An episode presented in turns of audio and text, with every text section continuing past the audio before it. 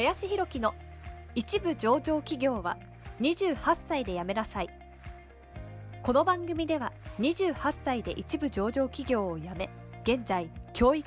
不動産事業を中心に2社の経営を行う林博樹がこれから起業独立フリーランスとして自由度の高い生き方を目指したいと考えている方向けに必要な知識マインドをお伝えしていきます。こんにちは林です、えー、本日はですねどうでもいい質問をするなというテーマで話をしていきたいなというふうに思います。えー、やっぱりですね、結構こう、まあ、いろんな方からですね、まあ、質問を、えー、僕もですね、受ける機会もありますけれども、まあ、こい、まあ別にどうでもいいとは思ってないんですが、あの、まあでも、なんかその質問して意味あるのかというか、なんか逆にね、マイナスになってしまうというか、あいうこの質問して何の意味あるのみたいなことを思われるっていうことは、まあ、質問する側のね、人からしてももったいないかなというか、チャンスをね、それによって失う可能性さえもあるなというふうに思いますので、やっぱりその質問の仕方だったりとか、何を質問するのかっていうことは、えー、まあ意識をね、こうしてもらえるといいんじゃないかなと思っておりますので、今日はそこについて話をしていきたいなというふうに思います。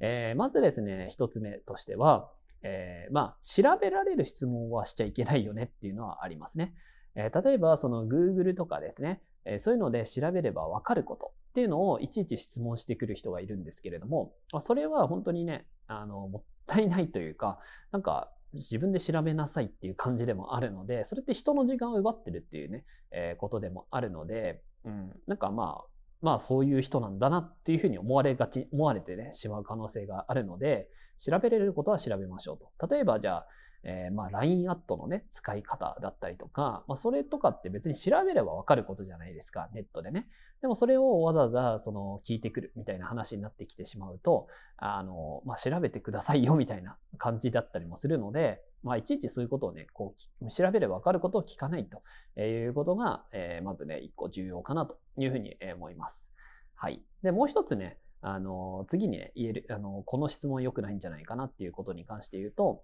まあ、正直、なんかもうどっちでもいいじゃんみたいな質問 みたいなのをしてくるっていう人も、なんかこう、あんまり意味ないなっていうふうに思ったりはするんですよね。えー、なんか、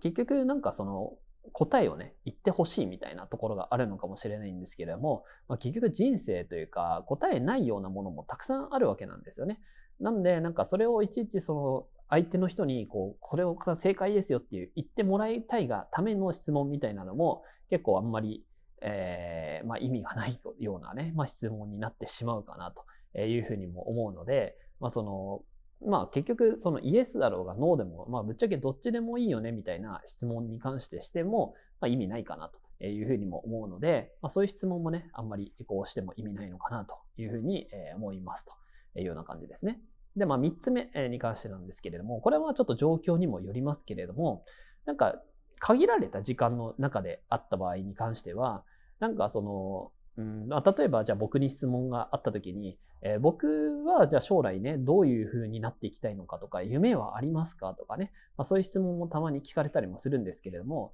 なんか、その他人に対してのそういう限られた時間の中だったらっていう話ですけれども、なんか質問してもあんまり意味ないんじゃないのかなっていうふうに思うんですよね。で、それがまあ僕がその回答したところがね、その質問した人にとってすごい有意義になるのかっていうと、まあそうではないなというふうには思うんですよね。であれば自分自身がどういうふうにしていきたいと思っていて、そこに対しての質問をこうしていった方が、やっぱり有意義な時間になるなと